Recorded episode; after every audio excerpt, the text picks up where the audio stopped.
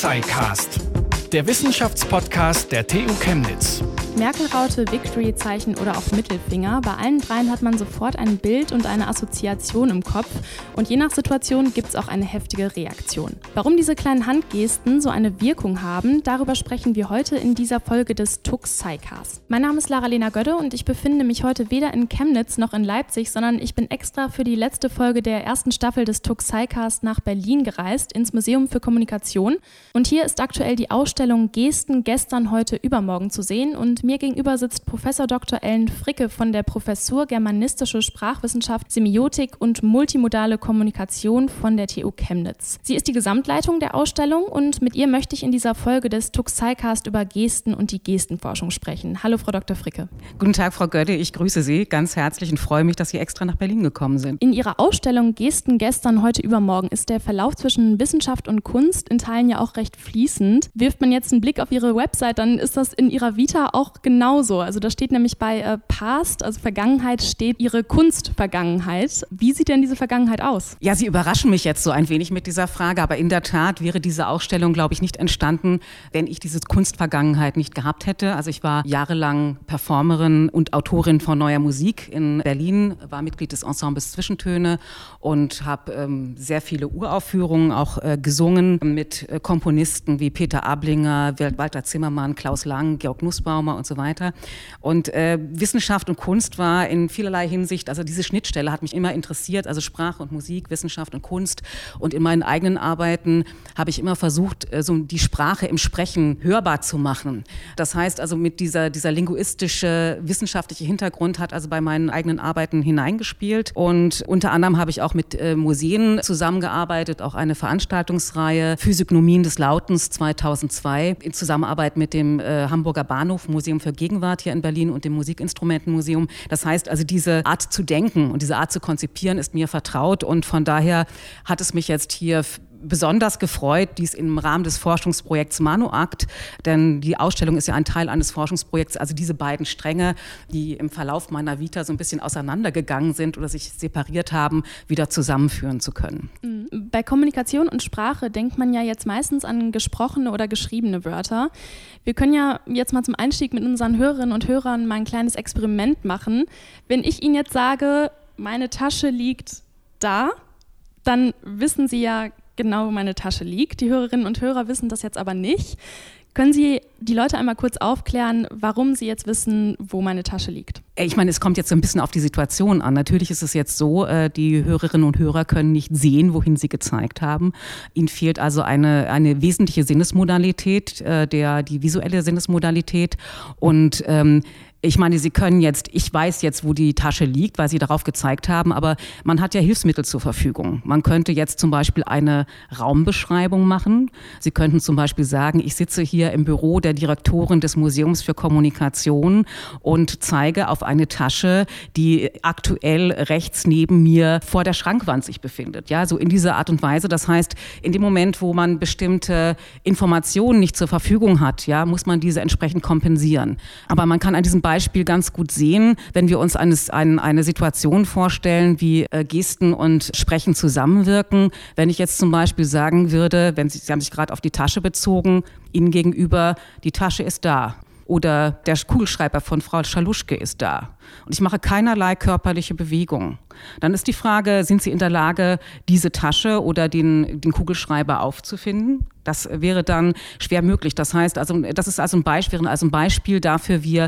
wie Gesten und äh, Lautsprache eng zusammenwirken und dass ähm, für bestimmte sprachliche Ausdrücke, die wir in der Linguistik Deiktika oder Zeigwörter nennen, Gesten eine Bedingung dafür sind, diese dann auch zu gebrauchen. Und ja auch irgendwie eine Abkürzung, ne? Also es macht das Ganze ja, ja, ja kompliziert, da ja, kurz drauf zu zeigen, ne? genau. anstatt das jetzt so genau zu beschreiben. Also oft ist es so, dass äh, Gesten das kognitiv einfachere Mittel sind, ja. Gerade was, was, was zum Beispiel die Beschreibung von räumlichen Lageverhältnissen angeht oder äh, bestimmten Formaspekten. Also ein Experiment, was ich mit meinen Studierenden immer sehr, sehr gerne mache und auch in der Kinderuni gemacht habe, ist sozusagen das Beschreiben des Schleifezubindens eines Schuhs, ja. Und dann sollen die Hände fixiert werden. Wie, wie macht man das? Und dann gibt es einfach ganz bestimmte Schwierigkeiten. Es ist einfacher zu sagen, okay, da hat man zwei Fäden in der Hand, macht das irgendwie vor und dann geht das die Schlaufe dadurch und so weiter und so fort. Also das zeigt, also Gesten haben, können etwas leisten, was was die Lautsprache nicht so einfach leisten kann, aber äh, wo man dann einige Umwege gehen muss oder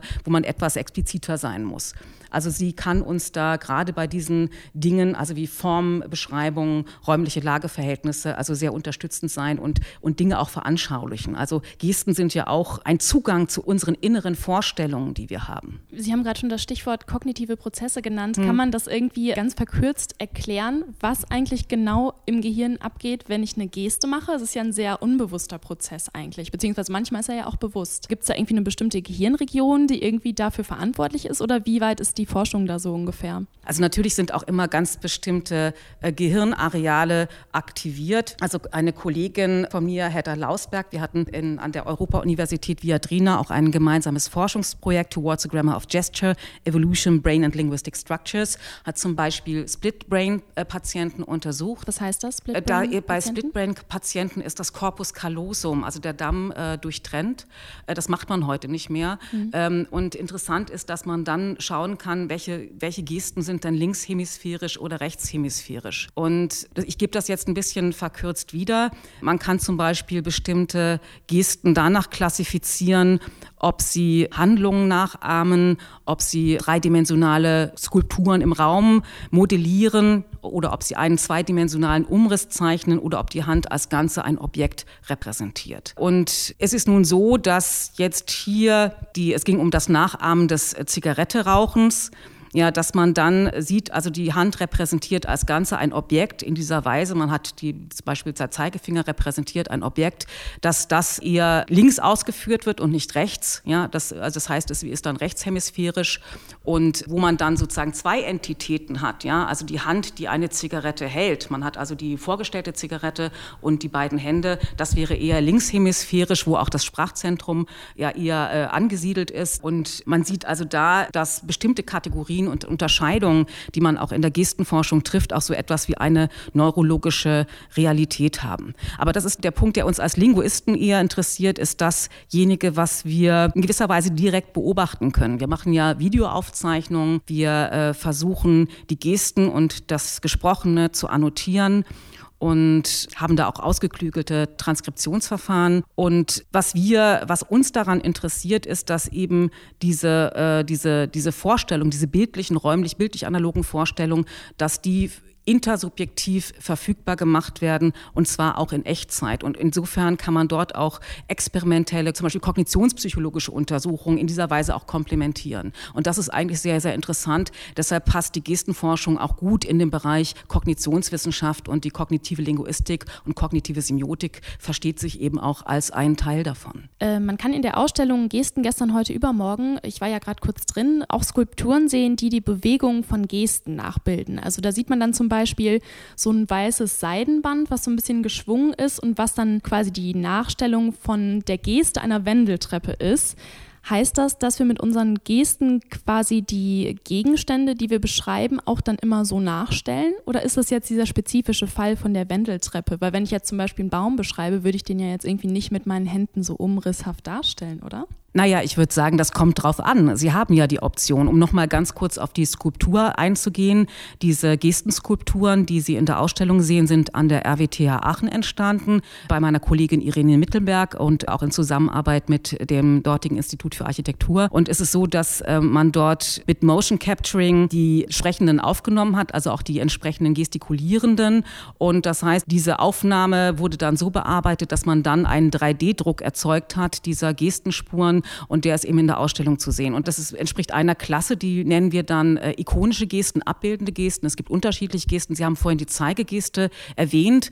Ja, die ist nur hinweisend. Sie ahmt das Objekt nicht nach, sondern weist lediglich auf also ein Objekt hin. Es gibt aber auch abbildende Gesten, wo dann äh, solche Objekte oder Bewegungen nachgeahmt werden. Also das heißt, Aspekte des Objekts finden sich vielleicht in stilisierter und verkürzter Form dann auch äh, wieder, also bestimmte Formaspekte. Und das sehen wir auch in dieser Art von Skulpturen. Bei einer Wendeltreppe ist es ja jetzt so, die definiert sich ja eigentlich besonders dadurch, dass sie halt diese Form hat. Ist das dann auch besonders bei Objekten so, die sich sehr so stark durch ihre Form definieren, dass die dann eher zu solchen Skulpturen gemacht werden könnten? Es ist äh, das, das Interessante, oder? es ist gar keine Wendeltreppe. Ja, es mhm. ist einfach nur eine Treppe, die hinuntergegangen wird. Also die hat gar nicht die Spiralform, ah, das okay. ist das Herunterlaufen einer Treppe, wo man jetzt natürlich eine stilisierte Bewegung hat, also des, äh, so eines Rundgangs, der bergab geht. Mhm. Und äh, solche Stilisierungen und Verkürzungen haben sie natürlich. Äh, es ist natürlich jetzt auch immer die Frage, sie setzen ja Gesten nicht nur unbewusst ein, sondern ähm, zum Teil eben auch bewusst. Sie weisen darauf hin, zum Beispiel, dass jetzt eine Geste besonders relevant ist,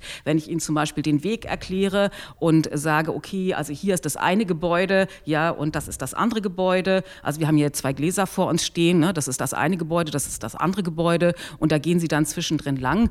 Äh, sowas kann ich ja, äh, sowas kann ich dann äh, machen oder ich äh, kann eben auch, wenn, wenn ich merke, dass ähm, ich möchte gerne Umriss zeichnen, beispielsweise, ich habe da ein Bild gesehen, das sah so aus oder es gab die und die äh, Bewegung, das kann man eben einsetzen, um jemandem anders dann äh, etwas zu verdeutlichen, weil es dann eben vielleicht einfacher ist als eine verbale Beschreibung. Und oft werden einfach auch Abstände zum Beispiel mit Händen gezeigt. Es ist äh, oft einfacher als zu sagen, es sind jetzt nun mh, so ungefähr, waren das 50 Zentimeter oder 60 Zentimeter. Das ist einfach eine Ressource, die Sprecher eben auch nicht nur unbewusst nutzen, wie sie sagen, sondern das ist eben ganz im Gegenteil, wo eben Rede und Geste zusammenspielen und man muss sie einfach als ein gesamthaftes Ensemble betrachten. Sie haben gerade ähm, von, von bewussten und unbewussten Gesten gesprochen.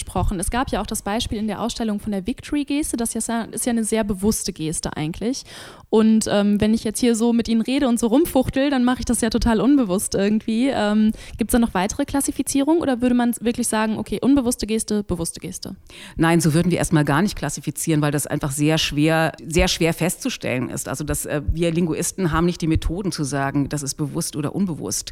Wir würden davon sprechen, ist etwas konventionalisiert oder weniger konventionalisiert. Mhm. Also um es vielleicht ganz kurz zu umreißen, wir stellen ja in der Ausstellung auch das sogenannte Kendensche Kontinuum der Gebärden vor. Das heißt, den, den linken Pol bilden die Rede, sogenannten redebegleitenden Gesten, die, die spontan während des Sprechens auftreten und den rechten Pol die Gebärdensprachen der Gehörlosen.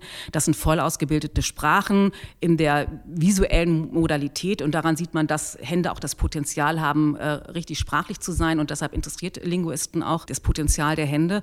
Und äh, Gebärdensprachen haben eher eine Syntax, sie haben voll ausgebildete Gebärdenwörter und dazwischen äh, befinden sich die sogenannten emblematischen Gesten und Sie haben ein Beispiel genannt, die Victory-Geste, die sind konventionalisiert und funktionieren wie Wörter. Das heißt, es gibt stabile Form-Inhaltsbeziehungen. Also wir haben eine ganz bestimmte Form und eine ganz bestimmte Bedeutung und solche Gesten, emblematischen Gesten können beispielsweise in Lexika aufgeführt werden, wie auch Wörterbücher und das ist einfach auch ein, ein Aspekt, auf den wir zielen. Also ähm, mit unserem Forschungsprojekt eben auch auf, wir haben ja einen, in der Ausstellung gibt es ein Gestenlexikon-Fragment, die Verbwolke, so als einen ersten Prototyp speziell für die Ausstellung ent entwickelt und worauf wir zielen, ist so Manulex, ein Lexikon zum Erforschen von Gesten. Das wäre nochmal ein Langzeitprojekt, aber wir haben jetzt im Forschungsprojekt, das der Ausstellung zugrunde liegt, hier auch einige Überlegungen angestellt. Wobei das, das da ja auch ähm, schon starke regionale Unterschiede gibt. Also jetzt nochmal Beispiel Victory-Geste. Für mich war es auch irgendwie immer so Peace-Geste irgendwie ja. und eher so weniger Victory, dann wenn ich die Hand umdrehe,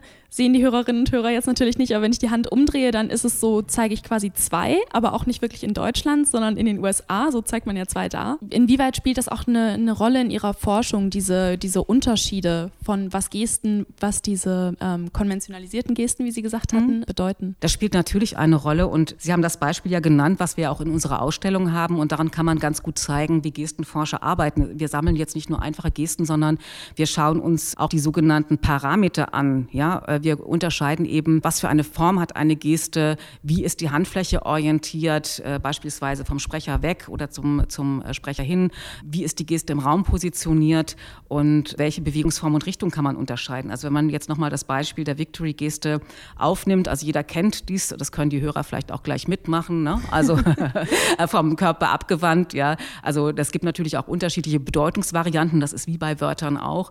Und Sie haben es ja schon gemacht, also die Handfläche, man dreht die Handfläche Und dann kann man sich hier in Berlin oder hier im Café, wo wir abend äh, gerade waren, ein, ein, Getränk bestellen und natürlich ähm, Geht woanders. Das in Berlin ist schon das, so, das, so international? Das, das kann man schon. Das ist die Frage, ob man jetzt hier, ähm, naja, das ist so im, im deutschsprachigen Raum ist das okay. Ne? Also mhm. man weiß ja auch nicht, auf wen man jetzt da trifft. Na, jemand aus Australien, der wäre vielleicht, den man jetzt hier irgendwo trifft, wäre vielleicht beleidigt. Also es ist wie in anderen Kontexten ist eine Beleidigungsgeste, aber man sieht daran, dass dieser Parameter, und darauf kommt es mir an, ja, einfach die, die, die Drehung der Handfläche, ja, bewirkt einen Bedeutungsunterschied. Mhm. Und das haben wir in der Lautsprache auch. Ja, wenn wir so etwas haben wie Rot, Tod, Not, Lot, Boot, ja, im Anlaut, man an einer bestimmten Position tauscht man einen Laut aus und dann gibt es sozusagen also etwas, was wir bedeutungsunterscheidende Funktion nennen. Und sowas haben wir in den Gesten auch. Wenn wir das weiter fortführen, ja, das kann man in der Gestenausstellung auch sehen. Also man ändert jetzt die Handform, ja. Also wir haben jetzt, äh, wir gehen zurück in die Ausgangsposition mit der Victory-Geste und wir verändern jetzt nur eine ganz klitzekleine Bewegung. Wir führen jetzt den Zeigefinger und den Mittelfinger zusammen. Dann haben wir wiederum eine andere Geste. Das ist nicht mehr die Victory-Geste oder Zeichen für Peace, sondern eine Variante des Schwörens. Ja, auch die Veränderung der Form ruft also einen Bedeutungsunterschied hervor. Oder alle Hörer gehen jetzt nochmal, machen nochmal die Victory-Geste zurück in die Ausgangsposition. Und wir verändern jetzt einen weiteren Parameter, nämlich den Parameter Position im Gestenraum.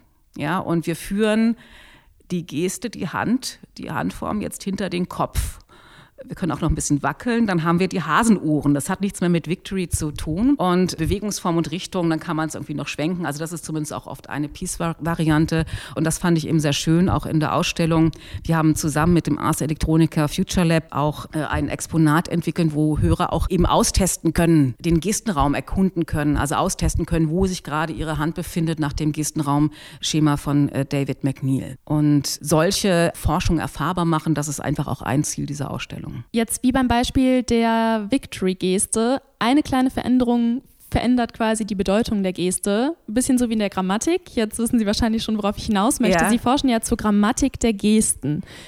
Wie muss man sich so eine Grammatik vorstellen? Und ich denke mir so, ich höre immer von ähm, ausländischen Freunden von mir, ähm, die total verzweifeln bei der deutschen Grammatik. Und ich frage mich gerade, ob Gesten denn wirklich genauso komplex sind, sodass man wirklich von einer Grammatik sprechen kann eigentlich. Erstmal kann man sagen, also äh, Gesten haben das Potenzial, grammatisch zu sein, wie man an Gebärdensprachen der Gehörlosen äh, sieht. Das sind Sprachen, die natürlich über eine Grammatik verfügen. Sie haben also Einheiten, die sich dann auch zu höheren Einheiten kombinieren. Es gibt also bestimmte Kombinations Verhaltensregeln.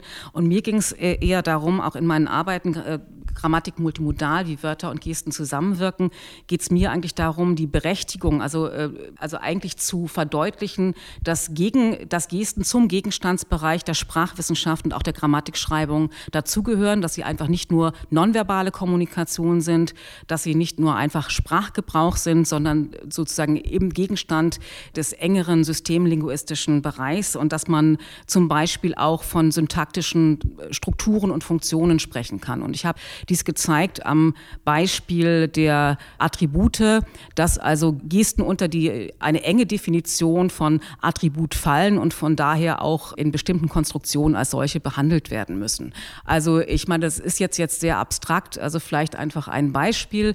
Wir sitzen hier an einem runden Tisch und es gibt im Deutschen das sogenannte Zeigwort oder Deiktikon Sohn, ja, wie so ein runder Tisch beispielsweise. Und das ist eine, man könnte sagen, eine, gehört zu einer norddeutschen Varietät und hat einen, wird oft als äh, dritter Artikel klassifiziert und dieses Sohn erfordert eine Qualitätsbeschreibung. Also ich kann zum Beispiel sagen, ich möchte gern so einen Tisch kaufen für mein Büro oder ich möchte gern so einen runden Tisch kaufen oder ich möchte gern so einen Tisch kaufen und kann auf diesen Tisch zeigen oder ich kann auch sagen, ich möchte gerne so einen Tisch kaufen und mache jetzt dabei eine Geste, eine zeichnende Geste, diesen, die diesen Umriss nachahmt und im Grunde genommen wird jetzt hier Tisch genauer bestimmt. Einmal durch das Adjektiv in attributiver Funktion rund oder eben auch die gleiche Funktion kann dann eben auch diese entsprechende kreisförmige Geste haben. Oder wenn ich auf den Tisch zeige, zeige ich auf einen Gegenstand, der eben über diese bestimmte Eigenschaft verfügt. Und das heißt also, äh, Gesten sind eigentlich in spezifischer Form in die Lautsprache integriert oder können integriert sein. Und von daher äh, sollte man Sprache grundsätzlich als multimodal betrachten und Grammatikschreibung sollte Gesten eben auch auch mit einbeziehen. Das ist also eigentlich eher eine theoretische Arbeit und die andere Arbeit ging ja zu Zeigegesten. Das auch nochmal eine neue theoretisch Neukonzeption der äh, Deixis, des sprachlichen Zeigens, wo eben gezeigt wird, dass man bestimmte Kategorien gegebenenfalls auch neu denken muss. Und ich denke, das ist auch das eigentlich, und ich werde da oft missverstanden, was mich an den Gesten interessiert. Also sie sind natürlich als Phänomen an sich sehr, sehr interessant. Aber was mich insbesondere interessiert, ist, dass sie eine gewisse Verschiebung der Perspektive erlauben. Man kann doch mal neu über Kategorien wie Modifizierung, Attribut nachdenken und kommt dann gegebenenfalls auch zu neuen Ergebnissen. Und das finde ich interessant. Und, und um da nochmal den Bogen zu schließen, ich glaube, das ist überhaupt interessant, diese Art von Verschiebung. Das ist etwas, was Kunst leisten kann und das ist sozusagen die Erweiterung des Gegenstandsbereich der Linguistik um Gesten. Also wenn man sagt, Sprache ist grundsätzlich multimodal verfasst, erlaubt es einfach auch nochmal über Sprache anders nachzudenken. Und das ist theoretisch ungeheuer interessant und da möchte ich eigentlich auch gerne dran weiterarbeiten. Also würden Sie eigentlich sagen, wenn ich das jetzt mal so ganz plakativ äh, zusammenfassen würde, dass Sprache eigentlich unvollständig ist ohne Gesten? was ist dann eigentlich mit Podcasts? Wenn da die Leute jetzt gar nicht unsere Gesten sehen, fehlt dann eigentlich was? Ja, schon, ne? Äh, nein, ich meine, in dem Moment, Sie sagten ja unbewusst oder bewusst, ich meine, in dem Moment äh, bin ich mir natürlich der Situation bewusst. Mhm. Ja? Ich kann vielleicht in Bezug auf Sie gestikulieren, aber ich versuche meine Formulierung natürlich so zu wählen, dass ich die fehlenden Handbewegungen möglicherweise jetzt auch kompensiere, ja, indem ich anders formuliere. Sie haben es ja gesehen, Sie haben es nicht gesehen, ja, ähm, äh, gehört vorhin bei der Victory-Geste, wo ich natürlich die entsprechenden Gesten nicht einfach vorgemacht habe, sondern ich habe versucht, für den Hörer Hörer zu beschreiben, was ich tue, damit sie eine Vorstellung aufbauen können. Mhm. Aber es ist immer komplizierter, ne? Man muss immer irgendwie kompensieren, so wie am Telefon ja auch, ja. ne? wenn man da irgendwas beschreiben muss. Ähm, okay, genau, Sie haben ja jetzt schon, sind ja jetzt schon ein bisschen darauf eingegangen, auf den Begriff multimodal. Können Sie den nochmal ganz kurz zusammenfassen für die Hörerinnen und Hörer, äh, was das genau bedeutet, multimodal? Es gibt unterschiedliche Multimodalitätsbegriffe. Ähm, auf der einen Seite bedeutet Multimodalität das Zusammenwirken unterschiedlicher Sinnesmodalitäten, beispielsweise die auditive Modalität, also wenn etwas auf das Ohr wirkt oder eben die visuelle Modalität, wenn etwas auf das Auge wirkt. Das haben wir hier natürlich auch beim äh, Sprechen und Gestikulieren, dass wir hier unterschiedliche Sinnesmodalitäten haben. Das ist auch ein Begriff von Multimodalität, der sich auch in der Gestenforschung eingebürgert hat. Es gibt aber auch noch einen weiteren Begriff von Multimodalität, wo es darum geht, dass man unterschiedliche semiotische Ressourcen, wie es genannt wird, von Kressen van Leuven, nutzt und ihr Zusammenwirken untersucht, beispielsweise auch bei Text-Bild-Relationen. Ja, da hat man natürlich äh, dieselbe Sinnesmodalität visuell, aber man hat unterschiedliche Zeichensysteme, die dann auch daraufhin untersucht werden, wie sie zusammenwirken, äh, welche Formen der Integration bestehen und so weiter. Und wir beschäftigen uns an meiner Professur sowohl in der Lehre als auch in der Forschung mit beiden Formen von Multimodalität. Und ich habe jetzt auch in meinem Buch also da eine Integration beider Multimodalitätsbegriffe äh, vorgeschlagen. Das möchte ich jetzt nicht en Detail erläutern, aber wie gesagt, es geht darum, diese beiden Stränge der Multimodalitätsforschung, die äh, lange Zeit parallel nebeneinander hergelaufen sind, das hat unterschiedliche wissenschaftshistorische Gründe, Gesprächsforschung, Textlinguistik, dass man diese auch wieder zusammenführt. Und ähm, wie gesagt, der neue Studiengang Semiotik und multimodale Kommunikation, der seit dem letzten Jahr existiert, hat genau dies zum Gegenstand und mit einer Komponente auch der Digital Humanities, der digitalen Geisteswissenschaften, wo es auch darum geht, dass moderne korpuslinguistische Methoden, äh, dass wir ähm, experimentelle Methoden lehren und dass Studierende auch in, in dem neu eingerichteten Lehr-Lernlabor, was wir zusammen auch mit dem Institut für Medienforschung haben, also eigenständige Forschung durchführen können. Also das ist also ein weiteres Anliegen und vielleicht das ein Exkurs an dieser Stelle die Gestenforschung ist unter anderem auch deshalb so stark geworden, weil ich bin ja noch ein bisschen eine andere Generation als Sie, aber mit dem Aufkommen jetzt der, ähm, der digitalen Videotechnik, also seitdem jetzt äh, Videoaufnahmen so billig geworden sind, dass man sie äh, importieren kann in einen Computer, dass man Annotationsprogramme hat, ja, dass das problemlos möglich geworden ist, hat natürlich ähm, äh, eine ganz andere Forschung ermöglicht. Ja, das war vorher in dem äh, vorher viel komplizierter und äh, und man sieht hier auch ganz gut, wie ähm, der Fortschritt von Technologien einfach auch noch mal andere Forschungsfelder schafft. Und ich denke, dass Geisteswissenschaften noch immer darauf reagieren müssen und dass wir dies weiter fortführen, gerade auch im Bereich jetzt hier der digitalen Geisteswissenschaften, die wir jetzt hier gerade auch an der Philosophischen Fakultät jetzt verstärken wollen. Und ich denke, dass wir jetzt da auch ganz gut aufgestellt sind. Wenn man jetzt jemandem zeigen will, dass man, dass man das Fenster an einem Auto geöffnet haben möchte, dann macht man ja manchmal diese äh, kurbelnde Handbewegung nach, wobei ja die meisten Autos gar keine Kurbeln mehr an den Fenstern haben. Irgendwie ist das ja so ein Relikt aus den alten Zeiten, als es noch diese Autos äh, gab. Okay, so lange ist es auch noch nicht her, aber ändern sich dann die Gesten über die Zeit oder wie, wie kommt das, dass diese alten Gesten noch so konserviert sind quasi? Also vielleicht nochmal zur Kurbelgeste. Ich bin neulich in Berlin Auto gefahren und dann stand jemand neben mir und hat nicht die Kurbelgeste gemacht, sondern hat sozusagen die Handbewegung nach unten gemacht. Und äh, ich äh, wusste auch erst gar nicht, was er von mir wollte, aber ich habe dann auch verstanden, ich sollte die äh, Scheibe dann runter machen. Das heißt also, mit, der, mit, mit Technologien ändern sich möglicherweise auch Gesten. Und es ist aber auch so, dass Gesten als Wissensspeicher fungieren. Sie haben die Kurbelgeste genannt. Ich denke, viele von uns werden das vielleicht auch noch verstehen, einige vielleicht nicht mehr. Wir haben dasselbe Phänomen bei der Telefongeste. Da abend eben dann, wenn man den Daumen abspreizt und den kleinen Finger, dann abend die Handform eben dann Aspekte des gebogenen Telefonhörers nach. Also das ist auch ein Aspekt einer vergangenen Technologie. Man kann jetzt natürlich auch spekulieren, also Handys sind alle flach ne? Äh, und wir halten die auch oft vor uns hin. Wie werden eventuell zukünftige Gesten aufsehen? Wenn man jetzt davon ausgeht, dass äh, Gesten auch äh, Handhabung und Objektgebrauch nachahmen, nachahmen. Dann kann man sich angucken, wie Handys oder Smartphones heute gebraucht werden. Und äh, man sieht ja oft, äh, man hat ein Smartphone in der Hand, direkt vor sich, hat dann gegebenenfalls auch noch Kopfhörer. Und äh, man kann sich vorstellen, dass die äh, Geste für Telefonieren dann eventuell nicht mehr direkt am Ohr ausgeführt wird, sondern es wird das Umgreifen eines Handys nachgeahmt, das man eben vor sich hat. Und ähm, äh, das könnte eine mögliche zukünftige Geste sein.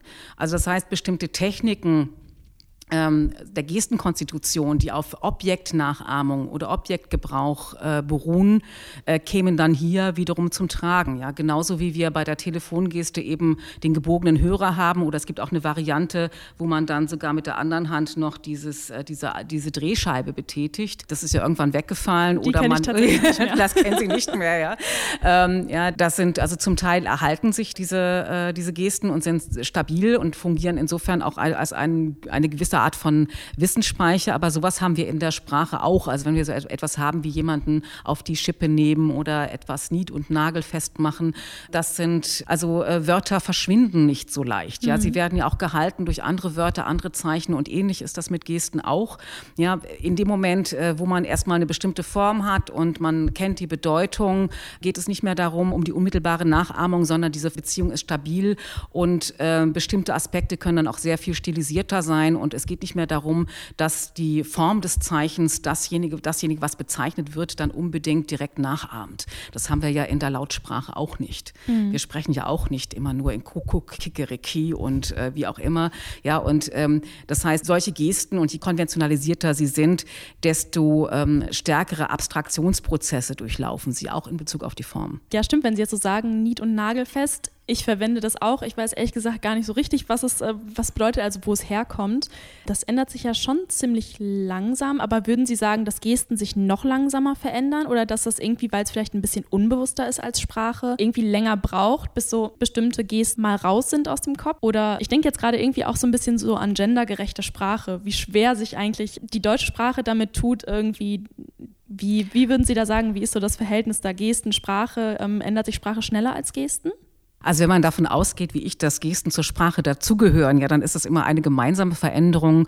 Und äh, also dafür, da finde ich es also sehr schwer, Aussagen zu treffen. Man muss es ja erstmal beobachten und da auch die entsprechenden Daten haben. Und inwieweit jetzt Eingriffe zur Sprachsteuerung auch immer wünschenswert sind, ja, das ist nochmal eine ganz andere Frage. Also in, äh, in dem Fall sind wir dann ja auch bei möglichen gestischen Konstruktsprachen, allerdings in einem ganz anderen Feld, was uns beschäftigt, beispielsweise auch ähm, die ähm, Steuerung Steuerung, Gestensteuerung von Mensch-Maschine-Schnittstellen, wo es dann auch um solche Fragen geht, wie man dies dann, dann, dann entsprechend auch sinnvoll angehen kann. Ja, das sind, äh, also das ist eigentlich äh, ein Feld, wo jetzt die Forschung in eine Richtung gehen könnte, dass man jetzt hier so ein sinnvolles, brauchbares Gestenrepertoire findet, eben für die Gestaltung solcher Mensch-Maschine-Schnittstellen. Und das war eben auch Gegenstand unseres Forschungsprojekts ManuAct, Hands-on Objects in Language, Culture and Technology, was eben auch der Gestenausstellung zugrunde liegt. Mhm, dann können wir auch gleich mal darauf eingehen, wenn Sie das jetzt schon so sagen. Das ist ja ein sehr handlicher Name eigentlich. Hands and Objects in Language, Culture and Technology Manual Actions at Workplaces between Robotics, Gesture and Product Design. Da geht es also um technologische Aspekte. Können Sie kurz zusammenfassen, wie werden Gesten da in den technologischen Aspekten relevant? Jetzt vielleicht auch bezogen auf die Ausstellung, weil da gibt es ja mhm. auch nochmal einen extra Raum, wo es genau um das geht. Also ich meine, der Fokus der Ausstellung und des Forschungsprojekts liegt erstmal darauf, und ich, ich denke, das ist auch das Besondere, auf der Frage, wie gestaltet sich das Zusammenspiel von Traditionen des Objektgebrauchs, deren Verkörperung in Gesten und der berührungslosen Steuerung an der Schnittstelle von Menschen und Maschinen. Ja, also das ist eben äh, diese Verbindung vom Gestern zum Heute, zum Übermorgen oder Morgen. Das ist, denke ich, das Besondere an der Ausstellung und auch am Forschungsprojekt. Und das war ein Forschungsprojekt, äh, was wir zusammen durchgeführt haben mit der Professur für Arbeitswissenschaften und Innovationsmanagement, also mit meiner Kollegin Angelika Bullinger-Hoffmann Hoffmann und auch in Kooperation mit dem Industriemuseum Chemnitz. Und das war eine Ausschreibung vom BMBF in der Förderlinie Die Sprache der Objekte, materielle Kultur im Kontext gesellschaftlicher Entwicklung. Und wir haben jetzt hier Sprache nicht metaphorisch genommen, sondern wörtlich genommen, weil Gesten ja Bestandteil des Sprechens und der Sprache sind. Und unsere wesentlichen Fragestellungen waren hier, also wie werden manueller Objektgebrauch und Handhabung mit Werkzeugen und Maschinen in Beschreibungen multimodal, also gestisch und verbal versprachlicht? Äh, welche Konzepte von Handlung und Objektgebrauch sind wie kulturell verankert? Da spielen natürlich auch interkulturelle Aspekte eine Rolle. Und dann, wie wirken diese Konzepte auf die Bereiche Produktdesign und Robotik zurück? Und dann in einem weiteren Schritt, und da schließt sich dann der Kreis, wie beeinflussen deren Ergebnisse und Produkte wiederum in einem weiteren Schritt unsere kulturellen und sprachlichen Konzepte. Wir können das Ganze ja mal vielleicht an einem Beispiel veranschaulichen, was jetzt was beeinflusst. Mhm. Also ähm, beim iPhone, wenn ich das entsperren möchte, ähm, wische ich nach rechts. Ist das eine Geste, die Apple erfunden hat oder hat Apple sich da eine Geste des Aufschließens vielleicht ähm, zunutze gemacht und das dann in ihr technisches Gerät eingebaut? Ist jetzt vielleicht ein sehr konkretes Beispiel, aber so nur mal als Veranschaulichung. Nee, es ist ein sehr gutes Beispiel, weil äh, ein, ein Grundgedanke ist ja auch immer, dass äh, Gesten der zwischenmenschlichen Kommunikation einen sinnvollen Ausgangspunkt darstellen, um auch solche Mensch-Maschine-Schnittstellen zu gestalten, auch solche Interfaces. Und wenn man jetzt dieses, diese Wischgeste anguckt, dann kann man natürlich sagen, sie beruht auf einer konkreten Handlung des Wegwischens. Also wenn man zum Beispiel Krümel vom Tisch wegwischt, kleine Gegenstände, das ist also eine, eine Handlung, die wir täglich durchführen oder die uns zumindest vertraut ist. Und zu gleicher Zeit ist äh, dieses Wegwischen auch eine redebegleitende Geste. Man wischt zum Beispiel Argumente eines Gegenübers vom Tisch, wenn ich sage, nein, damit bin ich nicht einverstanden, bewege die Hand von links nach rechts, dann wird dasjenige, was ich sozusagen verneinen will, wird als ein Objekt konzeptualisiert. Ja, das ist sozusagen auch eine kognitive Metapher, die ich dann wegwischen kann. Also in unseren Daten haben wir auch ein Beispiel, damit ich jetzt keinen Fehler mache. Ja, also Fehler wird als ein Objekt sich vorgestellt, was man wegwischen kann. Und insofern ist diese Wischgeste auf einem Display, ja, also äh, erstmal verankert einerseits in unseren Alltagshandlungen, ja, äh, und auf der anderen Seite aber auch bei den redebegleitenden Gesten in unserem Repertoire, das hat da mit Negation, Wegmachen und so weiter dann zu tun. Und das ist, ist eigentlich genau die Verbindung, die uns auch interessiert. Und daran kann man ganz gut sehen, wie Gesten eben auch hier einer Gestaltung von Mensch-Maschine-Schnittstellen zugrunde liegen. Welche Alltagsgegenstände werden wir denn in Zukunft zum Beispiel mit Gesten steuern können? Was stellen Sie sich da so vor? Ich meine, die Staubsaugerroboter gibt es ja schon. ähm, Aber die steuert man die auch schon mit Gesten? Das weiß ich jetzt gar nicht. Also ein, ein großer Bereich, um den es geht, sind ja auch autonome Roboter, wie zum Beispiel selbstfahrende Autos. Ja, das ist ja auch immer die Frage, wie interagieren Menschen und Maschinen zukünftig im öffentlichen Raum. Stellen Sie sich vor, ein autonomes Fahrzeug, also fahrerloses äh, äh, Auto, hält an einer Kreuzung, Fußgänger steht an einer Kreuzung äh, oder der Fußgänger möchte gern, dass das Auto hält, verwendet er dann eine Stoppgeste. Die Frage ist, wie macht man sich dann eigentlich bemerkbar? Also mhm. lautsprachlich geht es nicht aufgrund des Verkehrslärms. Von daher sind Gesten eine Option, über die man dann gerne nachdenkt. Ja, inwieweit das dann sinnvoll ist und funktioniert, ist nochmal eine andere Frage. Aber man muss grundsätzlich ja über solche äh, Fragen dann nachdenken. Ja, also woher wissen denn Menschen in so einem Fall, der, ein Mensch, der an der Kreuzung steht, dass, äh, dass sie von fahrerlosen äh, Autos erkannt werden? Wie erkennt ein Auto, dass es durch einen Menschen adressiert wird, eben durch so eine Geste? Ja, und möglicherweise gestikuliert jemand an der Kreuzung und da steht noch jemand, ist ein Mensch gemeint? Also die Frage, also ein Auto muss also erkennen, dass es gemeint ist und, und was sollen denn menschliche Gesten dann auch den fahrerlosen Autos kommunizieren und wie? Das sind einfach Fragen, die dort relevant werden können und das gilt natürlich auch für andere andere Roboter.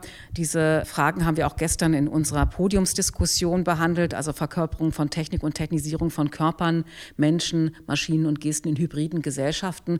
Also wenn zukünftig Menschen und Maschinen ja, Räume teilen und wir auch miteinander interagieren und kommunizieren, werden Gesten sicherlich auch eine, eine Rolle spielen. Ja, welche Altersgegenstände es dann konkret sein werden, das steht dann nochmal auf einem anderen Blatt. Es gibt natürlich immer die Frage, was ist denn, äh, wo ist Gesten Steuerung sinnvoll? Wo bleibt es Spielerei? Im medizinischen Kontext gibt es ja auch schon ähm, erste Versuche, die, denke ich, auch sinnvoll ist, sind, weil es da nicht um den Knopfdruck geht, um die, um die einzelne Berührung, sondern äh, es geht ja darum, die Bereiche müssen ja steril sein, Beispiel im, im, im OP-Saal. Ja? Und dann ist es natürlich sehr sinnvoll, dort so etwas äh, wie Gestensteuerung einzusetzen, wenn man ganz bestimmte Geräte bedienen will. Und äh, wir hatten in unserer Ausstellung, das ist jetzt hier in Berlin nicht zu sehen, auch einen Demonstrator der Arbeitswissenschaft, wo es genau auch darum geht, wie kann man jetzt zum Beispiel eine, also bestimmte Störungen einer Produktlinie dann auch mit Gestensteuerung dann bedienen. Das sind aber Fragen, die, die oft in der Entwicklung sind, wo man, wo, wo man genau darüber nachdenken muss, ist es eigentlich sinnvoll oder wie Sie auch erwähnt haben, ist ein Knopfdruck nicht die einfachere Lösung. Ja? Und ein Problem, was sich immer stellt, ist natürlich auch das fehlende haptische Feedback. Ja, und es gibt, äh, das, ich weiß nicht, ob Sie da in der Ausstellung waren, es gibt ein, ein, ein Interface, das auf Ultraschall basiert, wo man dann eben auch ein haptisches Feedback haben kann. Ja, das wird dann quasi, das, das, sozusagen das haptische Feedback ist dann eingeführt in die digitale Welt und das erlaubt einem natürlich so in bestimmten Bereichen beispielsweise auch in, innerhalb von Autos bestimmte Operationen durchzuführen, wo man die Sicherheit hat, diese Operation war erfolgreich oder nicht erfolgreich. Das sind natürlich Probleme, vor denen wir jetzt jetzt stehen und ähm, dieser Bereich, wie jetzt Menschen und äh, Maschinen jetzt zukünftig in Hybridgesellschaften zusammenleben, das ist natürlich auch eine Frage, die uns in einem zukünftigen Sonderforschungsbereich beschäftigt, der gerade in Planung und Vorbereitung ist. Wir haben dort auch ein Teilprojekt äh, zur Intentionalität und Joint Attention, also geteilter Aufmerksamkeitssteuerung. Und äh, es geht einfach darum, inwieweit Gesten auch Indikatoren für solche Prozesse sein können können. Also spielt da die Gestenforschung auf jeden Fall eine wichtige Rolle. Mich würde noch mal interessieren, wie, wie jung ist dieses Forschungsgebiet eigentlich? Ist ja relativ neu, oder? Die Frage ist, was relativ neu heißt. Sagen wir mal so, als ich angefangen habe, mich mit diesem Gebiet als Linguistin zu beschäftigen, war das in meiner Disziplin noch sehr, sehr peripher.